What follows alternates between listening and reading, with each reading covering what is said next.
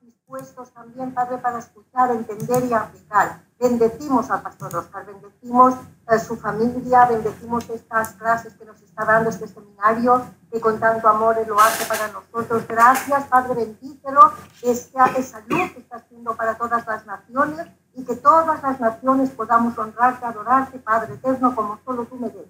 Muchísimas gracias, Padre, por habernos conectado para tus raíces para enseñarnos cada día con tu hermoso nuestra Gracias. En el nombre de nuestra Madre Yeshua. Amén. Amén. Amén. Amén. Así que, Pastor, muy buenas tardes. Shalom, shalom, ¿cómo estamos? Estamos aquí. Muy bien, Pastor Oscar. Vamos a buscarlo. Muy bien. Como... Perfecto. Ya tienes el mando, Pastor. Muchas gracias. saludos a todos. Saludos a todos, que estén muy bien. Y bueno, hoy damos fin al seminario, a este seminario que, que bueno, esperemos que nuestra alma haya sido elevada y que alcancemos esos estándares espirituales que el Eterno necesita sobre las almas que están aquí en la tierra para que al fin y al cabo sean luz a las naciones. Así que gracias a todos ustedes, gracias por sus tefilot, por sus oraciones. Gracias, hoy estamos aquí y Baruch Hashem. Baruch Hashem. Ok, perfecto. Muchas gracias, mis amados. Vamos a, dar inicio. Gracias por, por, eh, por estar usted pendiente de la enseñanza y que sin duda después de dos meses, hoy tenemos la, la octava entrega de este seminario, de este curso, esta clase octava y que el 8 nos marca un nuevo comienzo, nuevos ciclos, nuevos inicios. Así que el 8 tiene que ver con la eternidad, recuerden.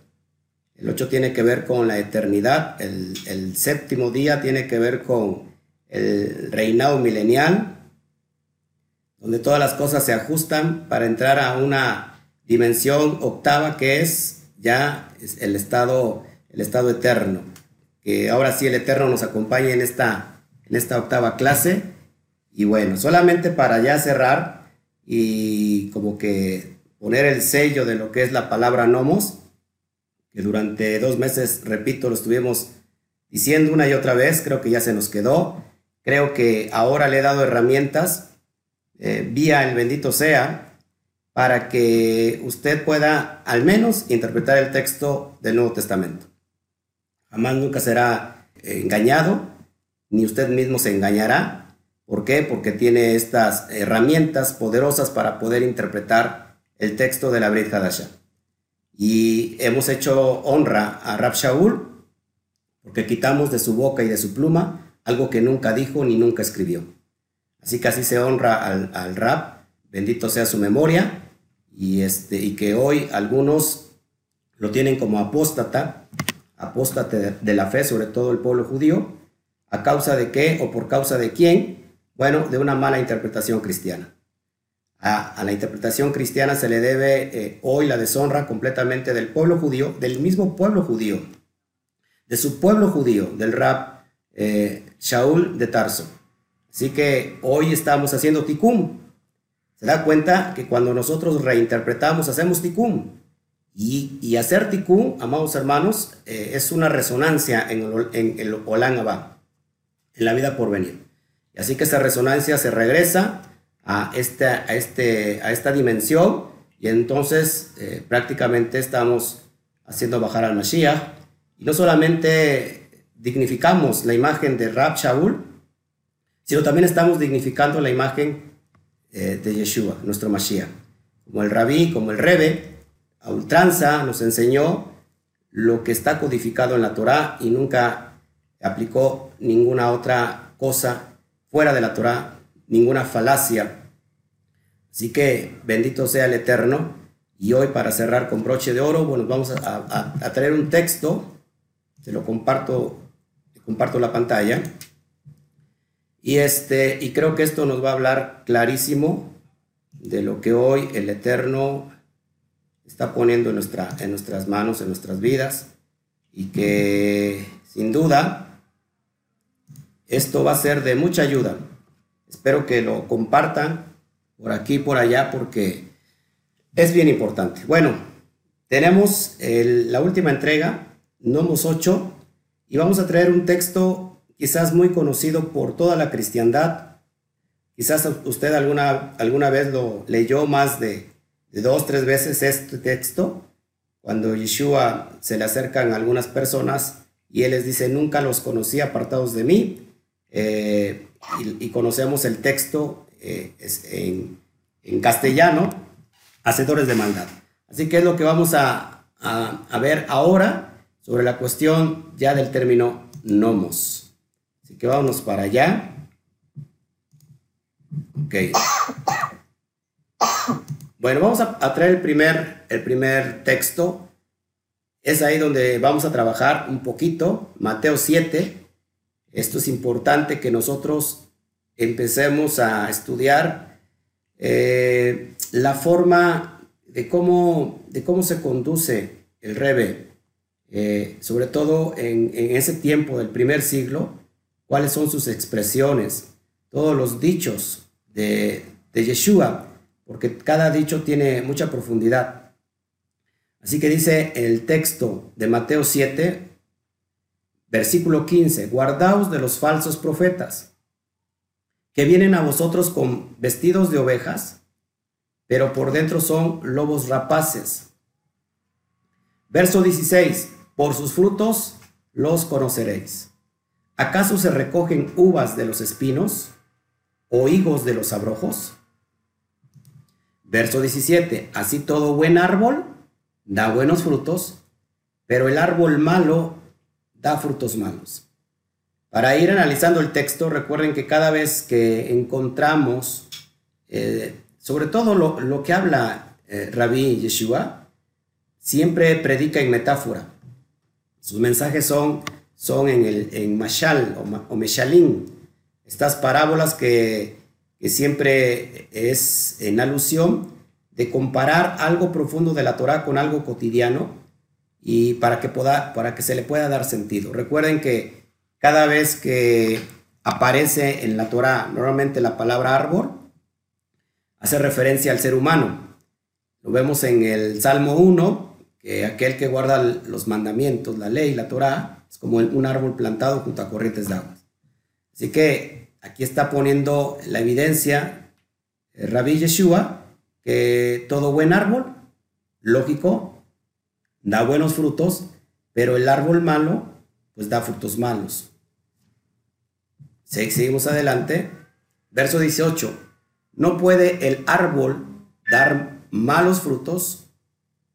Perdón, no puede el buen árbol dar malos frutos, ni el árbol malo dar frutos buenos. Verso 19, todo árbol que no da buen fruto es cortado y echado en el fuego. Es decir, se hace leña. Solamente el propósito de un árbol que no da buen fruto es para calentar el hogar ahí, para usarlo para cocinar, para... Se hace leña.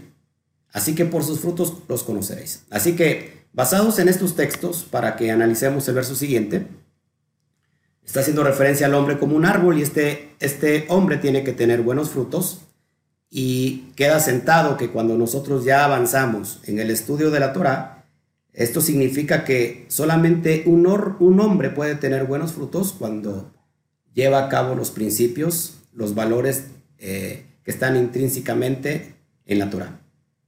Así que la obediencia a ellos hace que llevemos buen fruto, ya lo decía eh, Rab Shaul en Gálatas capítulo 5, cuáles son los frutos del Espíritu, los frutos del Ruach. Y cómo seremos conocidos en el ambiente espiritual por Hashem, por eh, lo que conocemos nosotros y la esperanza que tenemos de entrar a esa dimensión profética y poderosa que es la eternidad. Dice, por sus frutos los conoceréis. Así que la persona tiene que tener buenos frutos. Aquí acuérdense que, eh, no sé si ya lo he mencionado antes, al menos en la Torah hay tres grupos de, personas. Unos son los Reshaim, son los malvados, otros son los Beinonim, que son los intermedios, y otros son los sadikim, que son los justos. En este caso, los reshaim no pueden tener frutos. El rasha, el malvado, pues no puede tener frutos. Estos son cortados. ¿Por qué? Porque rechazan en todo momento la Torah. Así que vamos a, tratar entonces el verso 21. No todo el que me dice Señor, Señor, Adón, Adón, recuerden que la palabra Señor se ha hecho una teología, cuando se dice Señor, Señor, se piensa que se está refiriendo a Yeshua como Adonai. Sin embargo, la palabra en hebreo es Adón. Y Adón lo vemos en el texto de, los evangelios, que la palabra Adón se traduce también como maestro, como maestro y como amo. Es un juego de palabras también para el que es eh, estudiante y esclavo. Así que para que vayamos analizando todo esto. Bueno, dice, no todo el que me dice Adón, Adón o Rabí, Rabí, entrará al reino de los cielos, al Malchut sino el que hace la voluntad de mi Padre que está en los cielos. Recordarán que se acerca a, a Yeshua un hombre, un joven rico, de mucho dinero, y le pregunta, ¿qué es lo que tengo que hacer para entrar al Malchut al reino de los cielos? Y la respuesta es clara y precisa de Yeshua cuando le dice, guarda los mandamientos. O sea que el guardar los mandamientos, amados hermanos, nos hace entrar en la dimensión del Malchut Muchas personas piensan que esto va a ser eh, en el Olán Abba, en el, en, el, en el tiempo por venir. Sin embargo, el reino de los cielos empieza a vivir aquí mismo en la tierra. ¿Cuándo? Cuando guardamos los mandamientos. Entonces dice, nuevamente el texto, sino el que hace la voluntad de mi Padre que está en los cielos. ¿Cuál es la voluntad del, del Padre? Bueno, pues lógico, lo que ha dejado estipulado para hacerse, que son los misbot, que son los mandamientos estipulados en la Torah. Eso nos dimensiona para que nuestra alma se eleve y se conecte con el Padre para que empecemos a vivir la dimensión del Malchut Shamay. Verso 22. Muchos me dirán en aquel día, Adón, Adón, Rabí, Rabí, Maestro, Maestro, ¿no profetizamos en tu nombre? Y en tu nombre echamos fuera demonios, y en tu nombre hicimos muchos milagros. Eh, tenemos que situarnos eh, contextualmente, al menos en, el sentido histórico. Recordemos que eh, había, así como Yeshua, había profetas que, que guardaban la ley y que el, movimiento profético es muy particular del, del pueblo de Israel. Así que ah, Yeshua era un profeta y que tenía un movimiento y que tenía discípulos. Así que eh, aquellos los que les va a reprender y les va a decir no los conozco, son en ese momento personas que estaban sí guardando la ley, pero que ya lo hemos estudiado durante todo, todo este tiempo, eh, que estaban añadiendo. Y recuerden que añadir o quitar es cuestión de maldición o de anatema. Pero también lo podemos aplicar proféticamente, porque dice, muchos me dirán en aquel día, haciendo referencia al tiempo postrero. Así que subraya, por favor, la frase que dice en aquel día, porque también lo podemos aplicar para el tiempo postrero. Y en el tiempo postrero le van a decir muchos, es decir, cuando sea eh, la venida de, del Mashiach, porque nosotros creemos que viene, nosotros, esa es nuestra, nuestra cosmovisión, creemos que viene, y si lo aplicamos proféticamente, muchos en esa venida se van a acercar a él y le van a decir, profetizamos en tu nombre. En tu nombre echamos fuera demonios y en tu nombre hicimos muchos milagros. Así que si nosotros lo conectamos hoy en estos tiempos, hay muchas personas dentro de la cristiandad y dentro de cualquier otra denominación que han estado profetizando en el nombre del Maestro y en, y en su nombre han echado fuera a los demonios y en su nombre han hecho muchos milagros. Está plagado esto por, por este movimiento cristiano. Y esto pues, es real, ¿no? Porque lo hemos visto. Algunos lo manifestaron. Pero esto no es la importancia de lo que vamos a tratar hoy, porque lo vamos a conectar a este tiempo que estamos viviendo ya.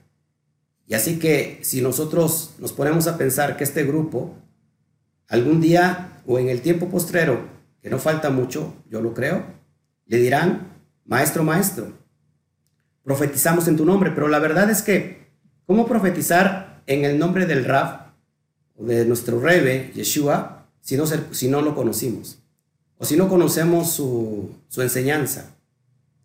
Y se dan cuenta que fuimos enseñados, desafortunadamente, fuimos enseñados con que el nombre Jesús, hoy le mencionamos Yeshua, es como una varita mágica, como un arte de magia, como una clave, como un código, que cuando decimos ese nombre, pues los demonios tiemblan.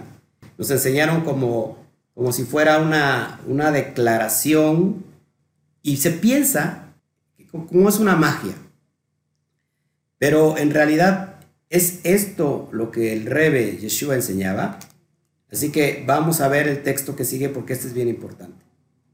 Voy a leer antes el versículo 22 nuevamente. Muchos me dirán en aquel día, Rab, Rab, o maestro, maestro, no profetizamos en tu nombre, y en tu nombre echamos fuera demonios, y en tu nombre hicimos muchos milagros. Y mira lo que él va a contestar porque es bien importante. Y entonces les declararé, Nunca os conocí, apartados de mí, hacedores de maldad. La Reina Valera traduce la palabra griega, que ahorita lo vamos a ver, que lo que está subrayado como hacedores de maldad es la palabra anomía.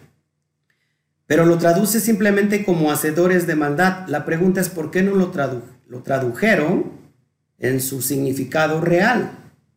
Porque esto lo hemos visto una y otra vez durante el exilio, estábamos en Roma y vimos este texto y nunca le pusimos mucha atención. Así que queda claro que en este tiempo posterior vendrán muchos y se acercarán a él y le dirán que en su nombre hicieron muchas cosas. Pero el, maestro les dirá, no los conozco, apártense de mí, hacedores de maldad. Y vamos a ver entonces la palabra eh, clave que vamos a traer aquí para ir entendiendo el texto. Si nosotros eh, tomamos la palabra hacedores de maldad, viene del griego, según el Strong número 458, como la palabra anomía, que es lo que yo te había comentado. La palabra anomía. Ahora, ¿qué traduce la palabra anomía? Porque esto es importante. Bueno, la palabra a la palabra anomía se compone de dos, eh, de dos significados, dos palabras en sí para crear un, contexto, un término. A, que significa sin, y nomos, que significa ley. Así que vamos nosotros ya enlazando el significado de lo que yo les quiero enseñar y de lo, y de lo que Yeshua va a decir. Apártense de mí porque Ustedes están sin ley, sin el nomos, sin la Torah. Bien importante esto. Así que yo, yo creo que este es el, el éxtasis del seminario. Para que si hubiera alguna duda, hoy sea el tiempo de que las personas despierten. despierten del letargo espiritual que han estado durante mucho tiempo durmiendo. Y creo que no hay pretextos para ya no cumplir lo que el Eterno estableció. Entonces, ¿qué significa anomía? Bueno, ilegalidad, es decir, violación de la ley o generalmente maldad, impiedad. La palabra impiedad eh, en, el contexto judío, eh, por ejemplo, la palabra piedad significa una persona que guarda la Torah. Una persona piadosa o justa es una persona que observa la Torah, que es observante de la Torah, que guarda los mandamientos, que guarda los misbot, que guarda el Shabbat, que guarda las leyes dietéticas. Así que impiedad sería lo opuesto. Una persona que, es, que está, en, que es, eh, que está en impiedad es una persona que está violando la Torah constantemente. Esto es el significado de anomía para que lo vayamos nosotros entendiendo. También significa infracción. infringir la ley, iniquidad, maldad o transgresión. Así que iniquidad se, nos ha enseñado que es eh, pecar continuamente, y exactamente cuando una persona está en iniquidades que está eh, transgrediendo constantemente la, la Torah. Ya lo dice y lo acabamos de estudiar en la primera carta de Yohanan, donde dice que, eh, en el capítulo 4, donde dice que el, pecado es transgresión a la ley. Así que ese es el significado de, de anomía, y es a los que Yeshua les dice, quítense de mí, apártense de mí porque no los conozco. Ustedes son aquellos que están en la ilegalidad, aquellos que están violando la ley, aquellos que están eh, en impiedad, aquellos que infringen continuamente la ley, que están ustedes en iniquidad. Eso es lo que significa la palabra hacedores de maldad. Ya vamos nosotros eh, comprendiendo por qué el texto de Reina Valera no lo traduce tal como cual. ¿Por qué? Porque entonces se caería toda la ideología que, que, aquellos escribas eh, malintencionados hicieron para que pudiera entrar esta, su ideología, la ideología de, de la creencia romana, de la creencia católica. Así que es importante que por eso hoy Estamos haciendo tikkun. Usted me está ayudando a hacer tikkun en el mundo espiritual. Y Baruch Hashem, porque es parte de, esta, de esta bendición que cuando nosotros comprendemos y enseñamos, estamos trayendo la luz de nuevamente a, esta, a la materia. Entonces, mira, aquí le tengo la palabra, este, Reina Valera. Eh, les recomiendo que ustedes lo pueden buscar. Esto se llama la Biblia interlineal del Nuevo Testamento y también viene del Antiguo Testamento y lo trae en hebreo y el, y el Nuevo Testamento lo trae en griego, porque ahí aparecen las palabras claves. Usted va, va señalando y le da, y le da aquí eh, donde dice la concordancia strong, es decir, el número en azul, le da clic y ya entonces sabe lo que significa la palabra que está en griego. Por eso es bien importante que lo vayamos analizando así.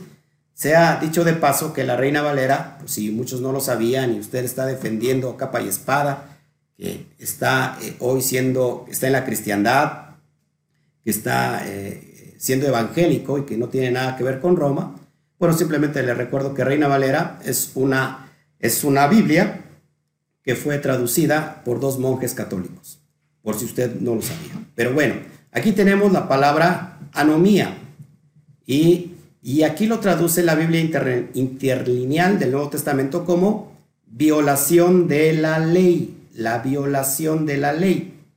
Así que te lo voy a poner más cerca para que tú lo puedas mirar. Ahí está. Del, del Strong 458, anomía, que significa violación de la ley. Entonces, repito, por qué los escribas malintencionados de Reina Valera no ponen la palabra como tal. Sanomía, que significa iniquidad, y que ya usted lo, lo ha visto y se lo acabo de presentar. Bueno, vamos a otro texto, por favor. Mateo 13, versículo 41. Enviará el Hijo del Hombre, el Ben Adam, a sus ángeles y recogerán de su reino a todos los que sirven de tropiezo y a los que hacen iniquidad. Exactamente la misma palabra griega anomía, que como ya lo estudiamos y ya lo vimos, no es otra cosa que aquellos que están violando constantemente la, la ley, la Torah. Y aquí que es curioso porque mucha gente cree en el arrebatamiento, y dice, nos vamos a ir antes de que venga la, gran tribulación, nos vamos a ir y se va a quedar solamente Israel para, para el juicio. Pero mira, mira el texto que te estoy enseñando. Los primeros que se van a recoger no son los que están, los que piensan que están bien, que ellos mismos se han llamado como el Israel espiritual, la iglesia, el Israel espiritual, sino los primeros que se recogerán son aquellos que sirven de tropiezo, a los que hacen iniquidad, a los que están violando la Torah. ¿Se acuerda usted de la parábola del trigo y la cizaña, que son exactamente igual? No los diferencia nada, solamente hasta que eh, crecen completamente. El, ¿Cuál es la diferencia entre el trigo y la cizaña y se, y se diferencia cuando ya llega su crecimiento? Bueno, pues que el trigo se dobla y la cizaña queda erguida. Esto es una alusión directa a que aquellos que están enseñando la Torah se, se convierten cada vez más humildes. No así aquellos que no quieren la Torah, ellos están en rebeldía, se están exaltando y por eso son los que no se doblan, esa es la cizaña. Así que, amados hermanos, por cierto, eh, la teoría del reemplazo, que viene por Marción del Ponto en el año 130, donde él deduce que hay dos dioses, uno bueno y uno malo. El dios malo le llama que es el Satán, el diablo, que es el dios del, del Antiguo Testamento, y el dios bueno, según dice él, es el dios del Nuevo Testamento, que es Jesús.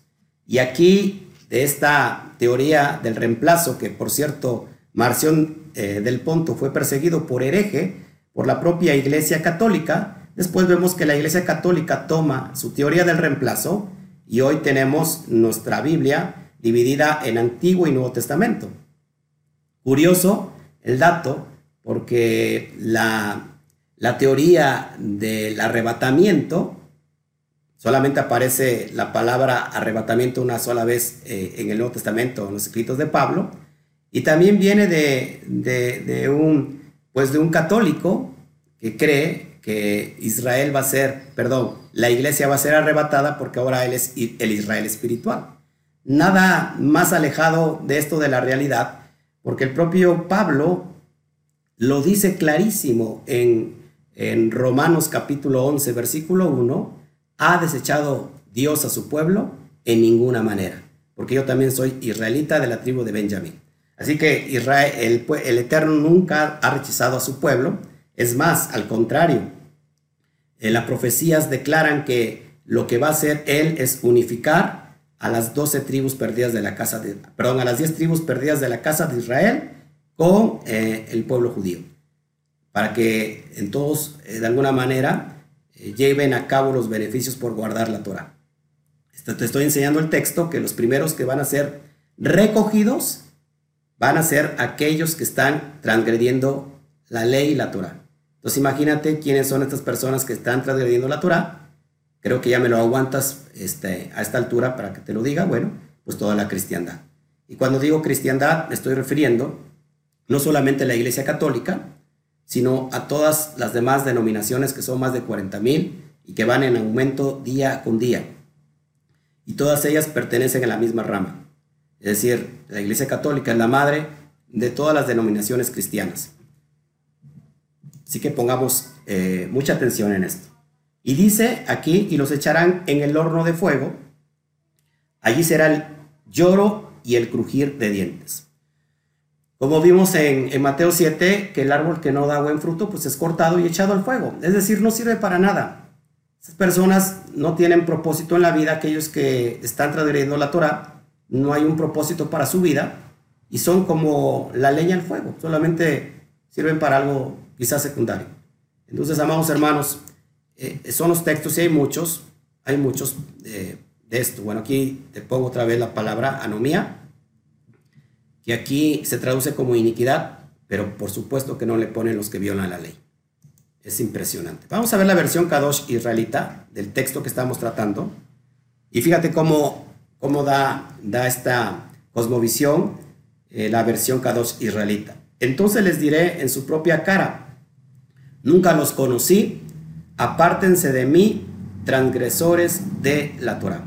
Está clarísimo ya ahí en el texto de esta versión Kadosh, aquellos que no van a ser conocidos por el, por el rabí, eh, pues son aquellos que transgreden la Torah. Versión nueva traducción viviente. Pero yo le responderé, nunca los conocí, aléjense de mí, ustedes que violan las leyes de Dios. Es, el es el, la cita Mateo 7:23, según la versión Nueva Traducción Viviente. Que por cierto, pues esta eh, es cristiana, pero mira aquí lo dice clarísimo, yo le responderé, nunca los conocí, aléjense de mí, ustedes que violan las leyes de Dios. Y queda entendido, entonces ya establecido como para poner la, la cereza del pastel, el texto que te voy a traer a continuación. La ley nunca caducó. La, si alguien pensó que la ley ya había caducado, que había quedado obsoleta, bueno, pues la ley nunca, de los nunca, caducó. Mateo 5, 17 al 18 es un texto que te lo tienes que aprender, por favor, amado Talmid, de, de, estos, de estos cursos, porque ahora en tu boca depende que digas la verdad. No penséis que he venido para abrogar la ley o los profetas. No he venido para abrogar, sino para cumplir. Porque de cierto os digo que hasta que pasen el cielo y la tierra, ni una jota ni una tilde pasará de la ley hasta que todo se haya cumplido. Esto es impresionante porque eh, cuántas veces leímos este texto y nunca reparamos en él. Y aquí está clarísimo, la palabra abrogar significa cancelar, quitar, destruir, anular, eh, desechar. Entonces, el maestro dice, yo no he venido para cancelar, para anular la ley, la Torah, la ley de Moisés, o los profetas, lo que es el Tanaj. No he venido para cancelarla ni para quitarla, sino la vine para darle correcta interpretación. Y el problema es que cuando nosotros no comprendemos los hebraísmos, que son expresiones idiomáticas hebreas que encontramos constantemente en el texto del Nuevo Testamento, la palabra cumplir no significa otra cosa que interpretar correctamente la Torah. Cuando alguien no interpreta correctamente la Torah, entonces se emplea, se emplea la palabra abrogar, es decir, ha interpretado mal la Torah. Y esto lo vemos si nos paramos nosotros en el tiempo del segundo, del segundo tiempo del templo del judaísmo, en el primer siglo, cuando un, cuando un rabí eh, exponía la palabra, se sentaba en, un, en una silla de piedra eh, que se le conocía como la, la cátedra de Moisés, donde se sentaba el rabí y leía el texto de la Torah, pero no interpretaba, delante de otros rabinos. Entonces el rabino en cuestión, después de leer el texto de la Torá, se bajaba de, la, de aquella silla y empezaba a interpretar la Torá. Empezaba a interpretar el texto que había leído. Cuando esto ocurría e interpretaba bien, todos los demás eh, rabinos que lo estaban escuchando se paraban y lo felicitaban y le, decías, y le decían todos, has cumplido la Torah. Es decir, ha interpretado completamente bien la Torah. Cuando pasaba lo contrario y que no interpretaba bien la Torah, entonces todos los rabinos les decían, ¿sabes qué? Has abrogado la Torah. Es decir, has mal interpretado la Torah. Así que por eso Yeshua está claro y dice, yo no he venido para darle mala interpretación, sino para todo lo contrario. No se vino a quitar ni se vino a anular. Y, y el texto que sigue es claro, porque de cierto os digo que hasta que pase en el cielo, y la tierra. ¿Sabes cuándo va a pasar el cielo y la tierra? Pues nunca. Ni una yud, la palabra J no existe eh, en el alefato hebreo. Recuerden que el texto de la Torah o el estudio de la Torah se, se, leía y se estudiaba completamente en hebreo. Así que la palabra J es la letra Yud, que es la letra más pequeñita de todo el alefato hebreo, que son 22 letras. Dice que ni una Yud, ni una tilde, pasará de la ley, se quitará hasta que todo se haya cumplido. Así que, amados hermanos, la pregunta es para todos los hermanos cristianos que dicen que ya la ley quedó, que pasó. La pregunta es, ¿ya se cumplió todo? Pues queda claro que todavía no se cumple todo. Ellos están esperando el regreso del, del, Mesías, como también nosotros. Así que todavía no se ha cumplido todo. Y Isaías 66 es claro que en el reino milenial y en el tiempo de la eternidad, pues se seguirá guardando la ley, la Torah. Vamos a avanzar para que, espero me esté entendiendo. Lucas 16, versículo 17. Fíjate lo que dice el maestro, pero más fácil es que pasen el cielo y la tierra, que se, que se frustre una tilde de la ley, una coma de la Torah, del texto de la Torah. Sé que es más fácil que pasen el cielo y la tierra, pero no van a pasar. Dice hasta que, antes, o sea, es más fácil que pase el cielo y la tierra que se, que se quite, que se anule una coma del, del texto de la Torah. Es impresionante.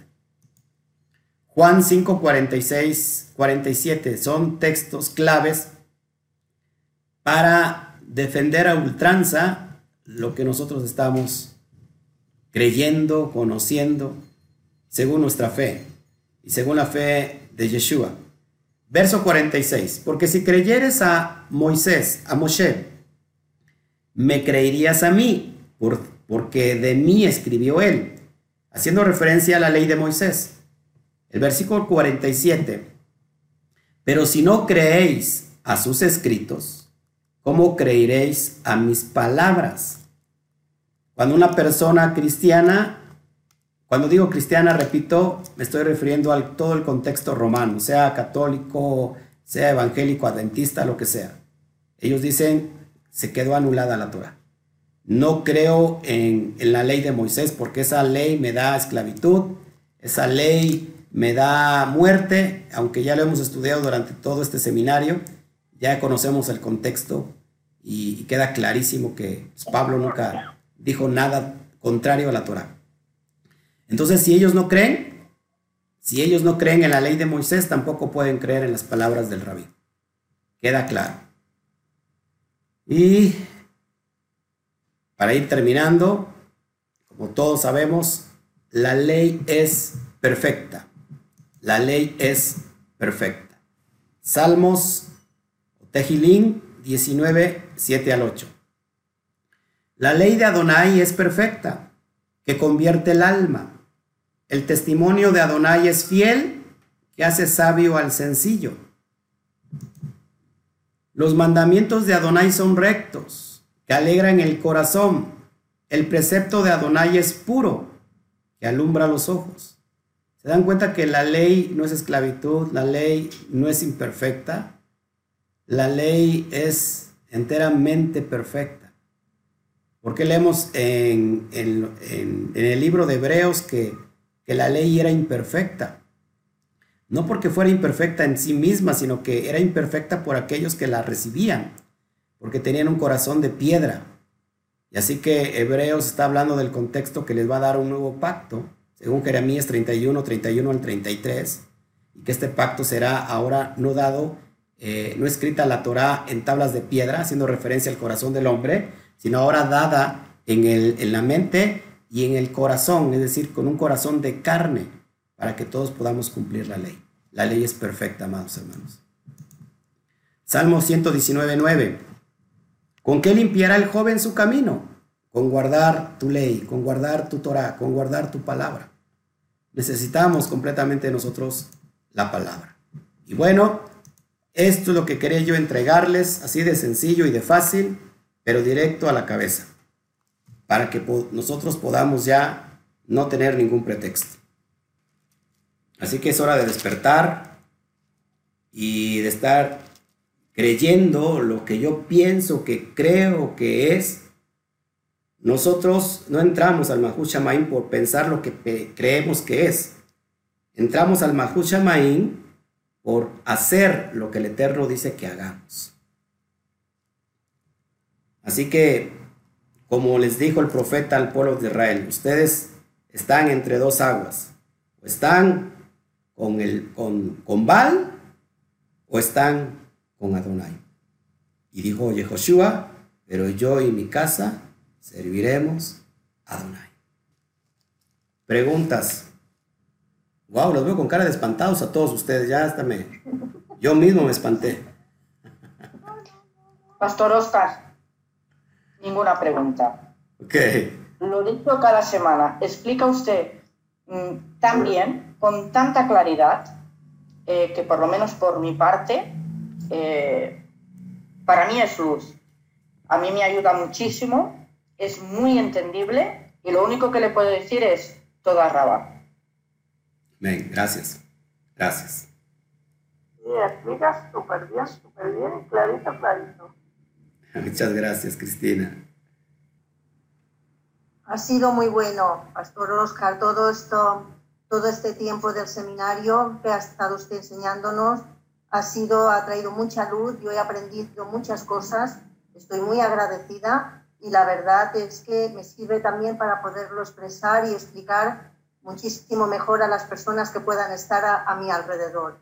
Y mm, ha sido una bendición de Hashem que usted haya entrado en nuestras vidas para enseñarnos y para poder entender de una manera mucho más aplicable al vivir de cada día nuestro y poderlo expresar de una forma más sencilla y a la vez tan importante. Muchas gracias. Gracias a usted, Carmen. Gracias, pastor. Gracias. Muchas gracias. Qué ciegos estábamos. Oh, es que yo digo, Dios mío, es verdad, si es que está ahí escrito tan clarito. Es verdad que nos, nos ha sido abierto el entendimiento, nuestra vasija se ha expandido y Dios ha tenido misericordia de nosotros y nos sentimos privilegiados por, por saber esta verdad tan profunda, tan profunda, que, que depende nuestra, nuestra vida y la vida de los que están a nuestro alrededor. Qué bueno. Muchísimas gracias, Pastor. Gracias, gracias, amada estrella. Gracias. Muchas gracias, de verdad, Pastor. Gracias, Todo Judy. clarito, ¿eh? Gracias. Sí.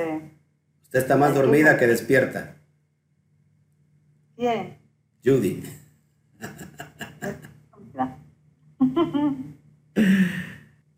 Pues no sé, a ver, se quedaron ustedes sin preguntas.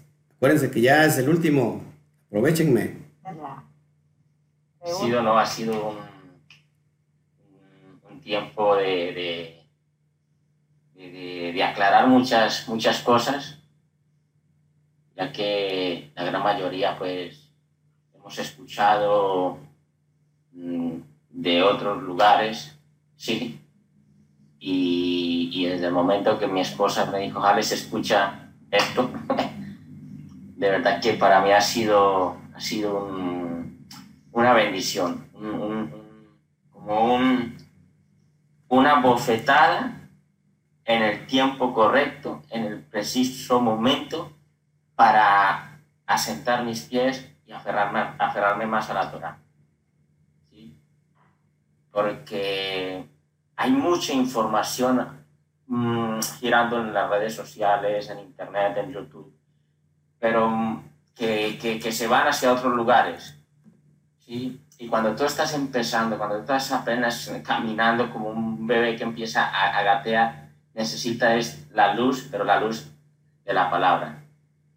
No de, de cosas muy, muy elevadas, muy altas, porque te, te puedes confundir, te puede eh, quemar esa luz y en vez de beneficiarte te puede hacer daño.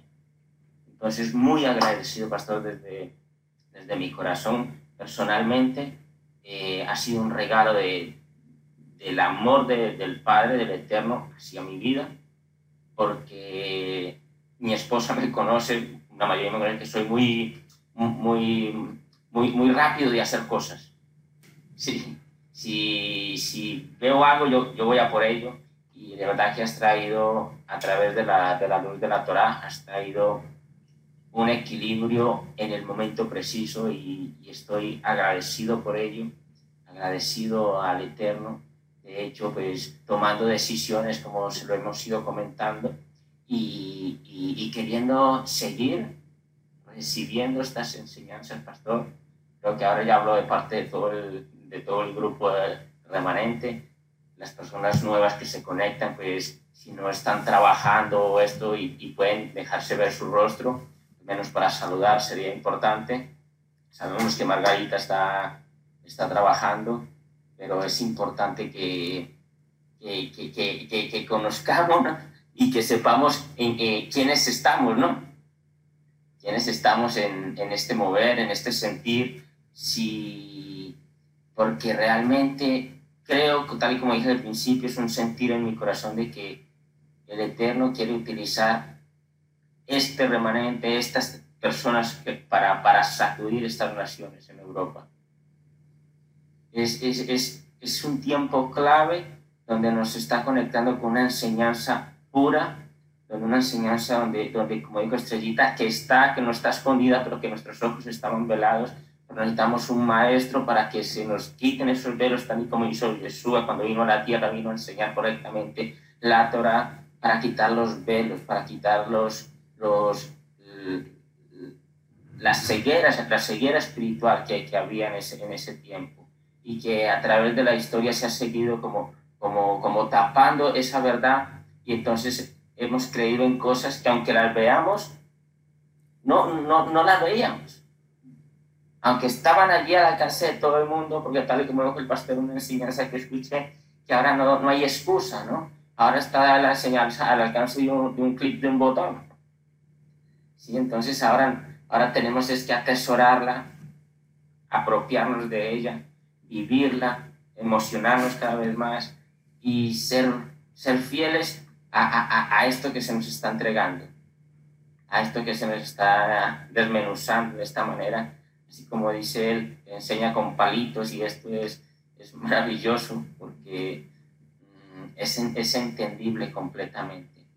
Así que, pastor, como dice eh, Juanito Garrabá, agradecidos, completamente agradecidos. Eh, es un tiempo de, que fueron decisiones complicadas, de, de, por decirlo así, de un calibre muy alto de tomar, pero que cada vez estamos más convencidos de que hay un propósito mayor en el que nos estemos acercando como no solo como matrimonio, sino como familia que somos, porque somos muchos que hemos salido de un mismo lugar o de una misma creencia, de una misma situación, pero hemos mantenido unidos. Nos hemos mantenido en, en, en bloque, en comunidad, en familia, nos, nos, nos abrazamos, nos cuidamos, nos, nos, nos, preocupamos los unos por los otros. Y todo aquel que se está uniendo, eh, la intención de nuestro corazón es que se sienta de la misma manera, se sienta que tiene una familia, que, que sienta que tiene donde, donde arroparse, donde, donde acobijarse, porque eso es lo que, lo que hemos, hemos, hemos mantenido como, como grupo, como, como remanente, ¿no? Tanto Estrella, Carmen, Juan y Esther, Margarita. Sí, son personas que, que nos hemos mantenido allí, allí, juntitos, a pesar de, de los olajes, juntitos. El barco iba para allá, pero íbamos todos juntitos. Y aquí estamos, aquí estamos conociendo, apasionados. Me encanta ver la pasión que hay, que hay en todas ellas. Hay alguien que, que, no se conecta tampoco porque está trabajando, que es eh, Eli, Eli, pero, pero que también, o sea, que, que estamos muy emocionados, pastor. Queremos desde ya decir qué curso viene para la próxima enseñanza.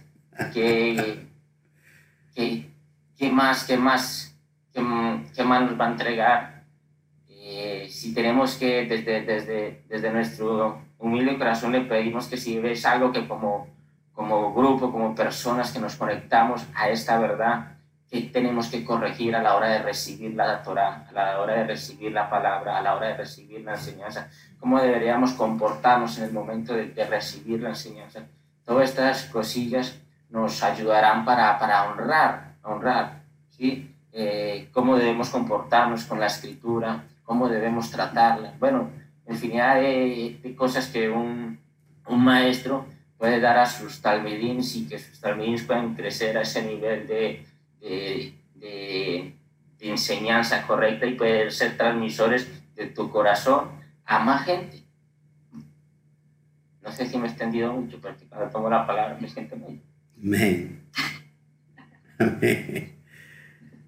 Wow, pues es que, ¿qué más puedo pedir de ustedes de esta pasión que no encuentro no, normalmente?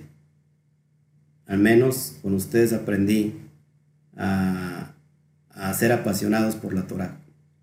Y, creo que en, en, ese sentido nos entendemos muy bien porque yo soy apasionado por la Torah. Y que siempre hay honra para que el que está enseñando pues la honra es que esa vasija se llena y que no se desperdicia y que pues esa, vasija puede ser elevada. Ese es el propósito. Pero pues Baruch Hashem, ustedes me han perfeccionado durante este seminario.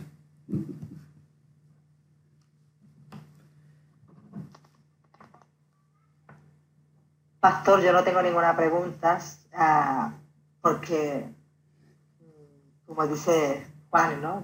la verdad es que lo explica de una manera muy entendible y por lo menos esta palabra anomía, el, el, significado de todo esto, la verdad es que me, porque muchas veces hasta hemos predicado ¿no? de, ese, de ese versículo, de ese, de ese capítulo y de ese versículo. Y solamente darle las gracias, ya nuestro pastorales pues ya ha hablado, lo que pasa es que yo quería, quería decir algo por, para no quedarme callada, no me costumbre porque ya hablo más que, eh, mejor dicho, pero la verdad es que mm, estoy súper contenta, muy agradecida con nuestros pastores por haber hecho esta conexión que vino directamente del cielo, porque esto vino directamente del Eterno. O sea, esto no es, no, no, no, Él sabe el hambre que tenemos, ya usted lo ha visto, ya lo ve, que tenemos hambre, queremos aprender, y de verdad que solamente darle las gracias y como dijo nuestro pastoral, ¿quién más viene? ¿Qué viene? Queremos saber qué nos va a enseñar. Gracias, pastor. Gracias a ti, Esther. Eh, buenas noches a todos. pastor, gracias. No sé si me escucha. ¿Me escucha? Sí. ¿Sí? Sí. Pero tiene un ruido. Escucho marciano por ahí, pero sí. Lo que entonces, para poder que me escuchen bien, ¿ahora sí? Sí. Sí. Vale. Creo que no funciona bien los auriculares. Hago una pregunta, pastor. Sí. Porque um, Alex eh, lo explicó bien, ¿no? Todos venimos de, un lugar, o de un lugar no, venimos del ámbito cristiano. Pero hablo en particular por mí. Yo vengo eh, de la iglesia católica, conocemos la iglesia cristiana, nos damos cuenta que hay cosas que no, no están de acuerdo a lo que dice la palabra. Entonces decimos, vale, la iglesia católica no estaba equivocada. Luego entramos a, mi caso, lo que he podido ir conociendo de, de las raíces hebreas. Entonces digo, lo que es de lo cristiano tampoco es. ¿En qué momento puede llegar otra cosa más y decirme las raíces hebreas? Tampoco. O sea, esto tampoco es. O sea, ¿cuánto más hay que pasar o en qué momento te das cuenta realmente que estás en lo correcto? Buena pregunta. Este, sí, miren, desgraciadamente en las raíces hebreas hay mucho movimiento que no está en la verdad. Por eso, este, todo lo que es religión nos lleva a la esclavitud. Y el extremo de la esclavitud sería no la libertad, sino el liberalismo. Así que en raíces hebreas se ve mucho esto. Es por eso que no puede ver más verdad que la Torah. Por eso les decía yo que cada vez que nosotros estamos reinterpretando, estamos haciendo tikkun. La palabra tikkun es, es arreglar. Arreglar lo que, lo que la, la mala interpretación vino a, desarreglar. Así que mientras más nos fundamentemos en la Torah, vamos a estar unidos, unidos a la verdad. Recuerden, este, a lo mejor Sandra te falta ver el estudio, el primer estudio que di que no tiene nada que ver con nomos, pero tiene que ver con la verdad. Que hicimos múltiplos de nueve y que el resultado final, siempre sumando, eh, nos va a dar nueve, diciendo que la verdad nunca cambia. Ahora, por eso es bien importante que ustedes, como, como, como, como congregantes del remanente, en este caso de, del pastor Alexander, eh, se, tenga que seguir siempre una misma línea, porque cuando seguimos diferentes líneas vamos a terminar eh, muy mal, vamos a terminar frustrados porque no vamos a entender ciertas cosas, vamos a terminar eh, de alguna manera confundidos y va a pasar este, esto que en lugar de avanzar nos vamos a retraer y vamos a decir, pues yo ya no avanzo más porque ya no entiendo nada, estoy completamente confundida. Hay personas que quieren correr cuando apenas están gateando o personas que quieren volar cuando apenas están gateando. Entonces, mi mayor anhelo, yo aquí no saco ningún beneficio, ustedes lo saben, eh, es completamente gratuito el seminario, el, el, beneficio es la pasión que yo tengo por ustedes como almas. Así que mi condición es estar cuidando de ustedes eh, y soy muy celoso en ese aspecto para poder transmitir la, la luz correcta. Cuando usted está siendo preparado, pues yo lo estoy llevando a otro nivel paso a paso, así como el Eterno nos ha llevado con nosotros y ha tenido mucha paciencia y misericordia. Así que se tiene que abrir eh, las vasijas, pero fijémonos muy bien a qué, a qué se lo abrimos también, porque también eh, no podemos recibir todo, no sé si me explico, o sea, no todo, no todo que suene raíces hebreas significa que está bien. Lo vemos también en el judaísmo, el judaísmo también tiene, eh, tiene un abanico de muchos colores, donde eh, resulta que llega un, judaísmo tan esclavizante que se convierte en religión. Es estar, estar exactamente esclavizado en el exilio de Egipto. La idea es sacarlos a todos ustedes eh, hacia la verdad, hacia la libertad. Pero sí tienes mucha razón. Así que eh, no, te, pues no te decepciones, porque es un paso y un proceso que, de alguna manera, no sé, yo en mi aspecto lloré mucho. ¿Por qué? Porque me di cuenta que estaba completamente en el error. ¿Pero por qué? Pues porque tampoco eran los tiempos. Hoy estamos en los tiempos de, conocer la verdad. Así que vendrán más verdades. ¿Por qué? Porque nadie tiene la verdad absoluta sino el eterno, pero vamos que alcanzando esa dimensión hasta llegar a, ese, a este cenit, a esta eh, dimensión de, de, donde tenemos que llegar. Pero mi único, mi único propósito aquí en realidad es mantenerlos sanos. Porque mientras usted esté sano, pues yo voy a estar sano y soy muy responsable con lo que enseño. No enseño algo que ya aprendí hoy y mañana lo voy a enseñar, sino que hemos estado teniendo un tiempo de investigación para poder enseñarlo. Así que comprendo tu, tu, tu sentir, Sandra, pero tampoco me creas a mí nada. Yo siempre digo esto, no me crean ustedes a mí nada. Investíguenlo por su propia cuenta, si este es verdad o es mentira. Pero sí, la verdad es que que, vamos en el proceso de estar conociendo la verdad. Gracias, pastor. Yo sé que usted me entiende porque usted también salió de, la parte cristiana. Lo que pasa, es la única, el caso en, mi caso, ¿no? Que um, llevo poco en la parte de, de, iglesia cristiana, ¿no? Entonces, un poco el, el, Y de hecho, llegué a escucharlo desde la parte de las raíces hebreas, ni siquiera porque alguien me haya dirigido. Fue algo que se dio, como dice Dios, en sus tiempos pero sí me preocupa, me preocupa mucho porque eh, creo que alguna vez lo pregunté. Eh, es difícil porque hay muchas personas que están eh, creyendo una verdad y después cuando les quieres hablar sobre algo más, uh, obviamente dicen, no, ¿saben qué? Es que ya nada, o sea, es que no creo en nada y es, y es complicado y, es duro, ¿no? Cuando sabes que en el camino se van a quedar personas que dicen, no, es que ya no creo en nada, porque me decían una verdad, luego que hay otra, luego que hay otra y luego que no es así. Entonces, eh, no crea, de alguna manera me, me, preocupa porque hay gente que viene detrás y gente que está adelante también. Entonces, un poco es como que, ¿cómo enfrentas? no? Ya sabemos que esto es una relación con Dios y Dios nos guiará a toda verdad. Entonces, pero claro, es, es, es un poco difícil y duro cuando estás en el proceso, ¿no? Sí. Entonces, te haces estas preguntas, te haces estas preguntas, bueno, um, tantos años en una cosa, dices que no es verdad, y luego la otra, y dices, no, es que también está mal interpretado. Entonces, le doy gracias porque sí, el que nos invite a investigar y no hacer y repetir lo mismo, que era seguir hombres, sino seguir a Dios y su palabra, eso es lo que nos ayuda a crecer y a encontrar lo que es la verdadera verdad, que es la palabra de Dios. Entonces, muchísimas gracias, de verdad, porque ha llegado mucho cada, cada cada mensaje ¿no? que, que, ha dado cada miércoles ha sido excelente, de verdad. Muchísimas gracias por su tiempo. Y no más, era eso. Gracias, Sandra. Gracias. Adelante, René. Saludos, bendiciones. Qué gusto verle, Pastor. Buenos saludos a todos también. Pero qué bueno verlo, Pastor. Qué bueno ver que está bien. Qué bueno saber que está bien.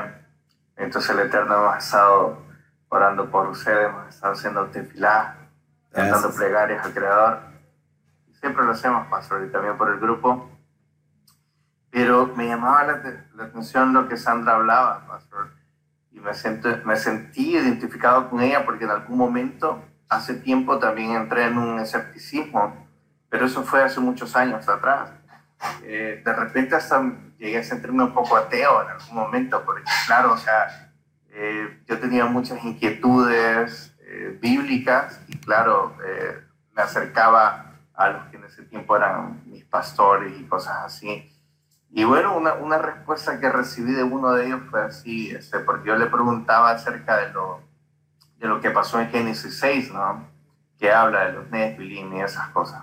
Que habla, que habla de los gigantes y esas cosas de los hijos de Dios que bajaron y eso. Y bueno, lo que me decía él, mira, eh, la Biblia no está así para, para cuestionarla, lo que está ahí es palabra de Dios, así que si Dios lo puso, lo dejó ahí, pues es así y punto, me decía.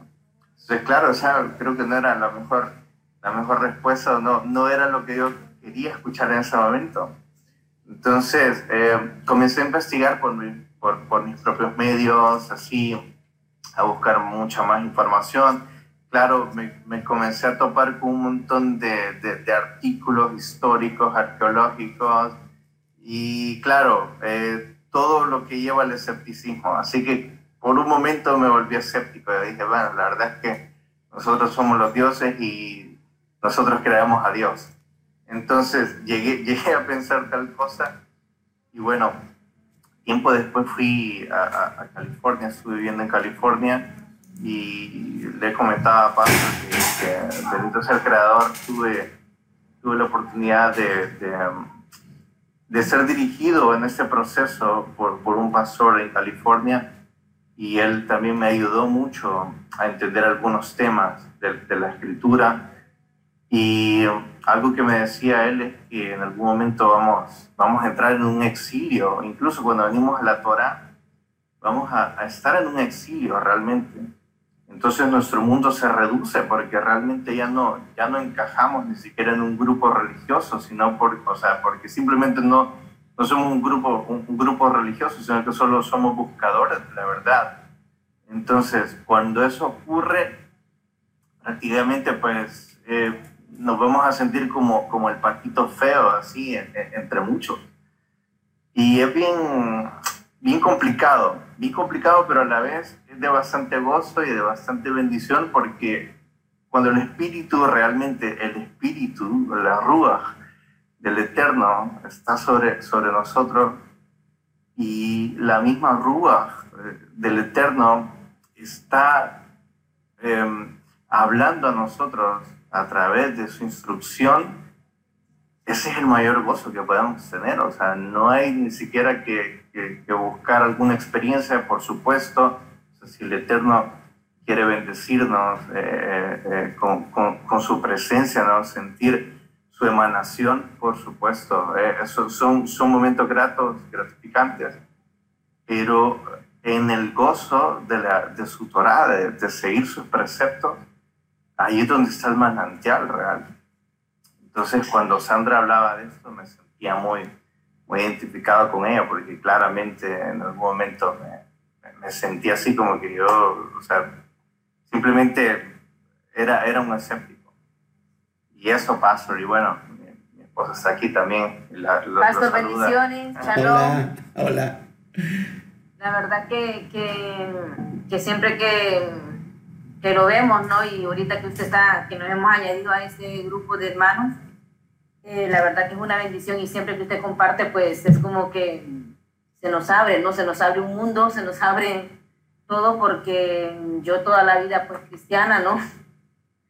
Siguiendo eh, estas, estas denominaciones, ¿no? Y realmente cuando, como decía mi esposo, cuando nos confronta la palabra, por, y cuando vienen los pastores y nos dicen otra cosa, es como que como que es como una canción que, que había evangélica, ¿no? Que como que dos seres hay en mí, ¿no? Porque como, como que a qué hago caso, ¿no? O sea, como yo le decía a usted en su momento, ¿no? Yo peleé mucho porque me bajaba del autobús y decía yo, pero ¿por qué? Por, es, esto, esto es tuyo, esto es tuyo, es, realmente proviene de ti o, o, es que me están lavando el cerebro, ¿no? Porque muchas veces pensamos eso como humanos que somos. Y, y realmente mm, ahora es un deleite disfrutar del chaval porque yo luché mucho con eso, no, no por eh, no guardarlo, sino que mm, decía yo, pero si esto es de la ley, o sea, esto es lo que nos habían enseñado, ¿no? Y ahora la verdad que al menos nosotros yo desde el jueves ya estoy preparando, y ya mañana empiezo a hacer los preparativos para el Shabbat porque para nosotros es un deleite meditar eh, todo el día en el Señor y, no es un sacrificio porque sus, sus mandamientos no son gravosos, ¿no? Entonces es una bendición, pastor, tenerlo en nuestra vida y, esperamos un día pues face to face, no vernos cara a cara, ya sea en México o ya sea aquí en España. Y la verdad que bendecimos su vida, pastor, no dejamos de orar por usted por su ministerio, para que el Señor lo expanda aún más, con más fuerza, lo eleve aún más, porque em, esto es de Dios y, claro, como decía mi esposo, vamos a hacer el patito feo porque no nos van a comprender, pero lo importante es que tengamos la aprobación del Eterno, que eso es lo más primordial, ya lo demás como que sobra, ¿no? Pero, pero lo bendecimos, pastor. amén, amén. Muchas gracias. Muchas gracias y, y la verdad es que algún día una, un estudiante que se congrega aquí físicamente, le dijeron, es que allá donde estás yendo te, están, te lavaron el cerebro. Y yo le dije, dile que no te lavaron el cerebro nada mente, sino que también te lavaron el corazón. Tiene, tenemos que lavar el corazón y el, el, cerebro y el corazón para que ahora su ley quede clarita en nosotros. Así que le Eterno nos lava el corazón. Amén. Yo pienso que eso se, que uno lo siente. Porque cuando yo, eh, bueno, cuando me, eh, yo estudiaba en María Auxiliadora con la monja, siempre era la misa y repetía, no sé, pero no me sentía bien después que mormona. Tampoco me gustó después los tíos de Jehová. Y bueno, y esto, y la verdad es que uno lo siente. Yo no sé, con amor, y no sé, mi Dios busca uno aquí me siento bien, es de verdad. Con las otras no, no me gustó. Mm. Pues gracias, gracias. Bueno, eso es, es, la búsqueda de Dios, que a veces pasamos por diferentes procesos y escenarios, pero el que busca allá dice la palabra. Pastor, yo, ah, yo ya te mandé alguna pregunta adelantada. Um, y, aprovecho, aprovecho para recordar de que estamos esperando las oraciones. Porque no sabemos cómo orar. No sabemos si seguimos decretando o no decretamos más.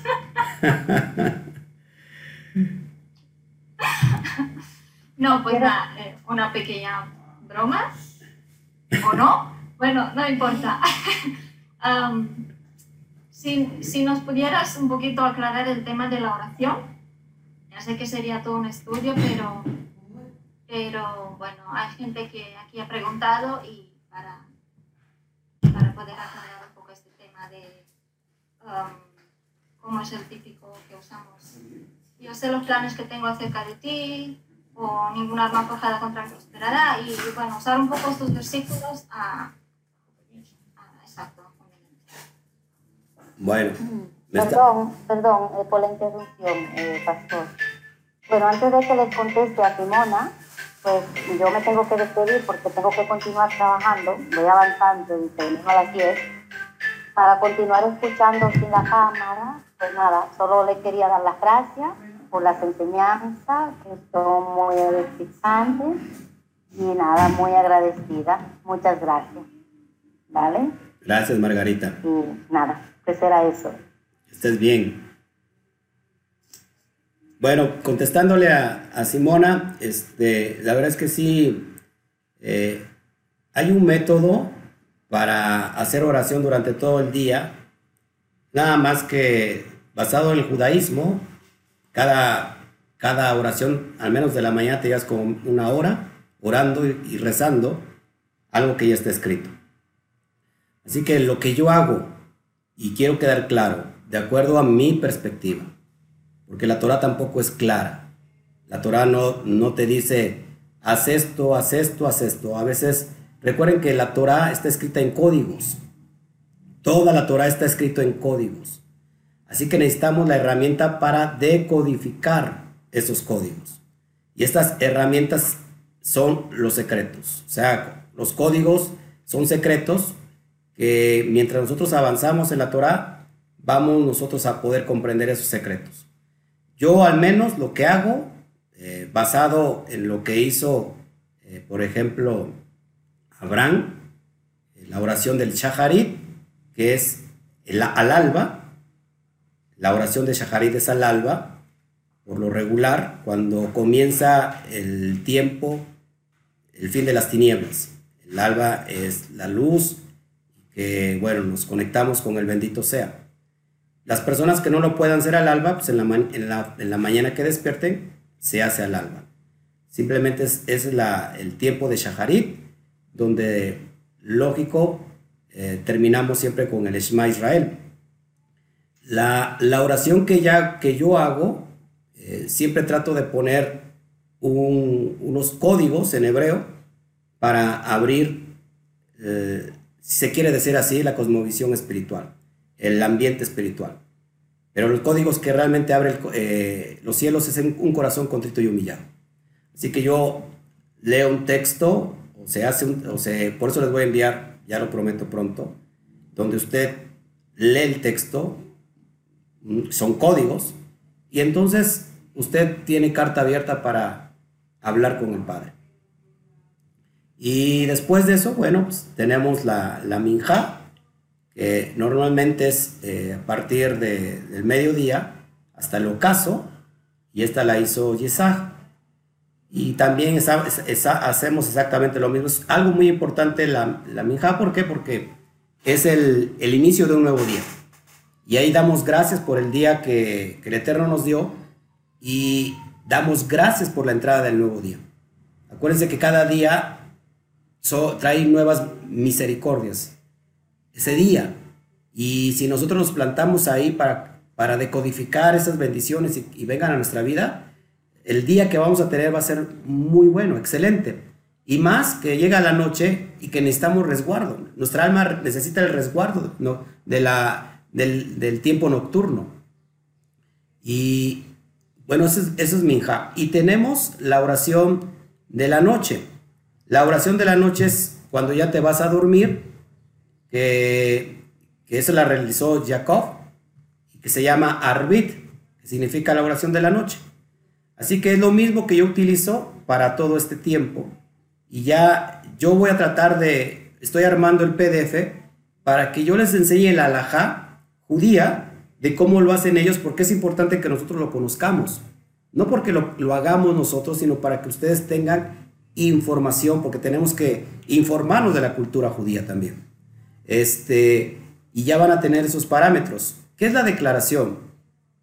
La declaración que se hacía en la, en la cosmovisión cristiana, se hacía eh, declarando o decretando algo que sucediera eh, y que éramos beneficiarios de esa, de esa declaración. La declaración lleva en sí obediencia. Cuando nosotros estamos obedeciendo los artículos, perdón, los preceptos de la Torah, yo le digo al Padre, te recuerdo esta promesa, Padre. Y, y entonces la aplicamos a nuestra vida y claro, por supuesto, por supuesto que, es importante, pero no en el aspecto de la cristiandad. Yo decreto que ahora este, no sé, eh, este, es un día nuevo para mí donde voy a recibir muchas bendiciones. Porque recuerden que cuando estamos decretando, nos, estamos condenando a nosotros mismos. Estamos obedeciendo la Torah, estamos obedeciendo los, los mandamientos conforme a lo que estamos decretando. Entonces, cuando lo estamos haciendo, amados hermanos, déjeme decirle que con la bendición es más que suficiente porque es, esos elementos que bajan cósmicos a la Tierra ya vienen bendecidos desde fábrica. Lo que estamos haciendo simplemente estamos activándonos para nuestra vida a través de la obediencia. Pero sí es importante a veces hablar, saber hablar bien, porque no sabemos hablar bien. Y no solamente cuando oramos, sino en el transcurso del día, ¿qué es lo que estamos hablando? Hablamos más cosas negativas que positivas. Hablamos más cosas de propósito, eh, perdón, que no tienen propósito. Y dejamos, por un lado, estas palabras que a veces nos condenan a nosotros mismos. Ya yo lo había dicho, que tenemos, eh, no sé si lo dije en la clase pasada o en el Shabbat, que tenemos el poder de la vida y de la muerte en nuestra lengua. Así que cuando nosotros hablamos, embarazamos la atmósfera. De alguna u otra manera, seas creyente o no seas creyente. ¿Por qué? Porque casi todo lo que nos viene es por la forma de que hablamos. Por eso Rabbi Yeshua dice que de la abundancia habla, de la abundancia del corazón habla la boca. Así que cuando nuestro corazón está lleno de la Torah, fíjense lo que vamos a hablar. Sea, la, la Torah está en nuestro corazón ahora y estamos hablando los preceptos de la Torah. Así que todo lo que estemos enunciando en el día, estamos sembrando la semilla. Así que Isaías 55 dice que la, que la palabra es como una semilla y que el Eterno dice que esa palabra no vuelve a él vacía, sin antes cumplir el propósito para lo que, fue, lo que se envió. Así que cuando nosotros estamos a imagen de, de, de estamos hablando y esa palabra va a regresar también a nosotros, sea para bien o sea para mal. Así que fijemos de qué embarazamos nuestra vasija. Pero no tengan miedo eh, en, eh, en decretar algo porque está dado por hecho de que si usted está obedeciendo el precepto, pues está usted simplemente reafirmando lo que usted ya está obedeciendo. Pero sí les prometo entregarles este PDF, que no solamente ustedes me lo están pidiendo, sino muchos.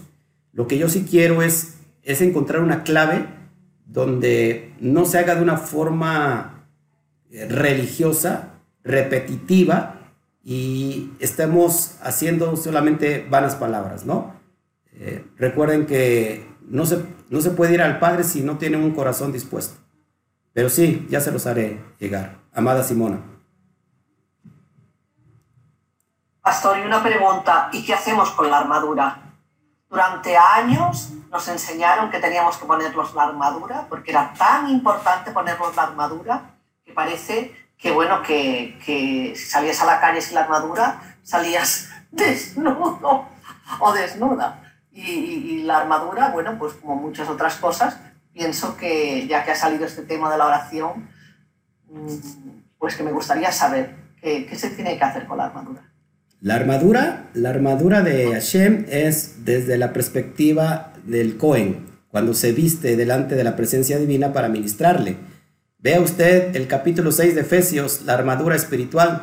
Ahí lo hablo a profundidad, capítulo 6 de Efesios, la armadura espiritual. Y ahí veo el yelmo de la salvación, que es el pectoral, todos esos, eh, ¿cómo se llama? Ingredientes que nos, ha, que nos habían dicho que era como una armadura romana, ¿se acuerdan? Una espada y veamos ahí un, un romano ahí. No, nada que ver, tiene que ver más bien con, con el, el, el, ropaje del Cohen. Y ahí lo va a entender clarísimamente. Así que cuando nosotros ministramos al Cohen, les recomiendo lo que hayan visto la, la porción del, del, Shabbat, que se unificó las, las dos porciones. Eh, vean las dos parashot juntas que dimos del Shabbat y va a entender clarísimo por qué es importante que nosotros estemos eh, preparados como una vasija para ministrar la presencia divina. Vamos a entrar a la Parashá Emor, y ya al rato se las comparto a, eh, no sé si las está haciendo llegar este Alexander, pero eh, la Parashá Emor nos habla de, de que la persona tiene que estar perfecta, hablando de cualidades físicas, pero acuérdense que la cualidad física tiene que ver con la cualidad, cualidad espiritual. No se, no se, no se presentaba un Cohen con, que, que, tuviera cataratas, que tuviera las cejas largas, por ejemplo. Y, y, en pocas palabras, que no fuera feo. Entonces, imagínense, este, era perfecto.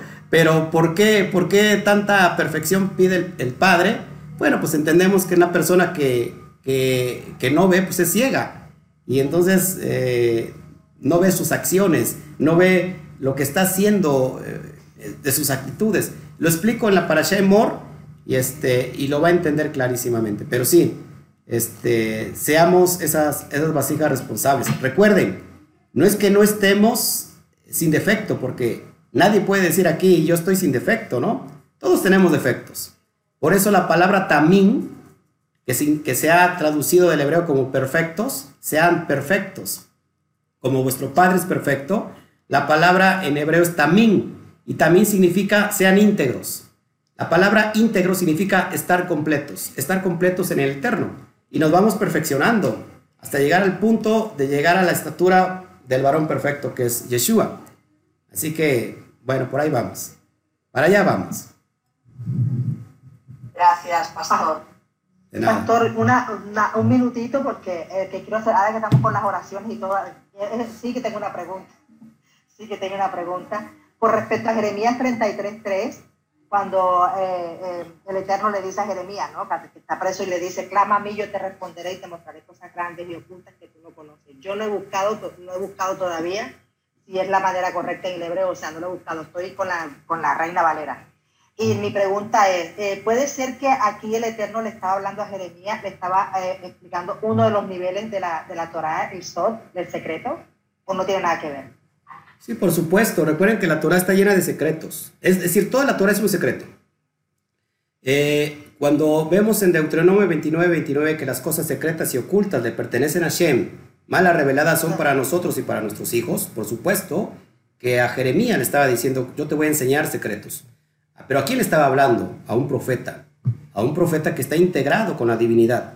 Por eso es bien importante que mucha gente busca el secreto y como decía Alexander, eh, esta gente eh, se mete en, camisa de once varas, como decimos en México, porque esos mismos secretos pueden traer, pueden traer eh, algún juicio en contra de nuestra persona. Entonces la persona tiene mucha, muchas ganas de aprender secretos, pero no ha llevado lo más básico de la vida, que es ser obediente a los preceptos.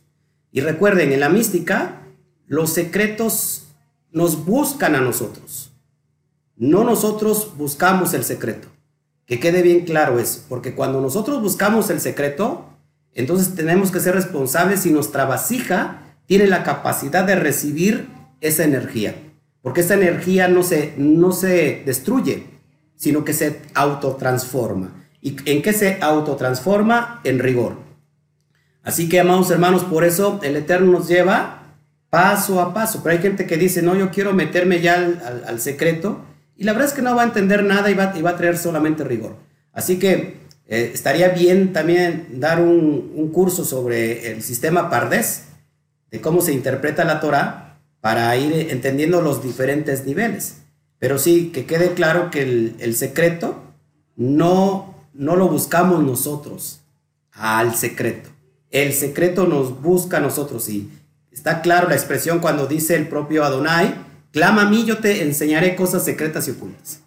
Así que vámonos deprisa. ¿Cómo es? Vámonos despacio que tengo prisa.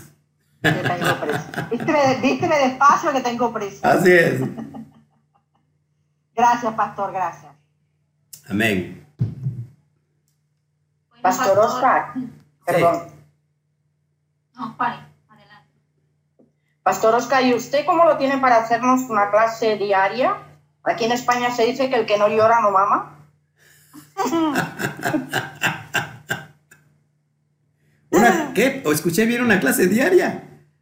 Claro. ¿No? ¿Por pedir? Pedís, pedir, pedir y se os dará, ¿no? Me gustaría. Me gustaría. A nosotros también, ¿eh? Pero Yo creo que a todos nosotros también. Pero desafortunadamente no, no, no me daría mis tiempos, Amada. Créeme que me gustaría. Lo sabemos, lo sabemos. Lo sabemos, pero sería, la verdad es que sería un placer. Eh, vuelvo a repetir, muchísimas gracias, no solo a usted, a Alexandra.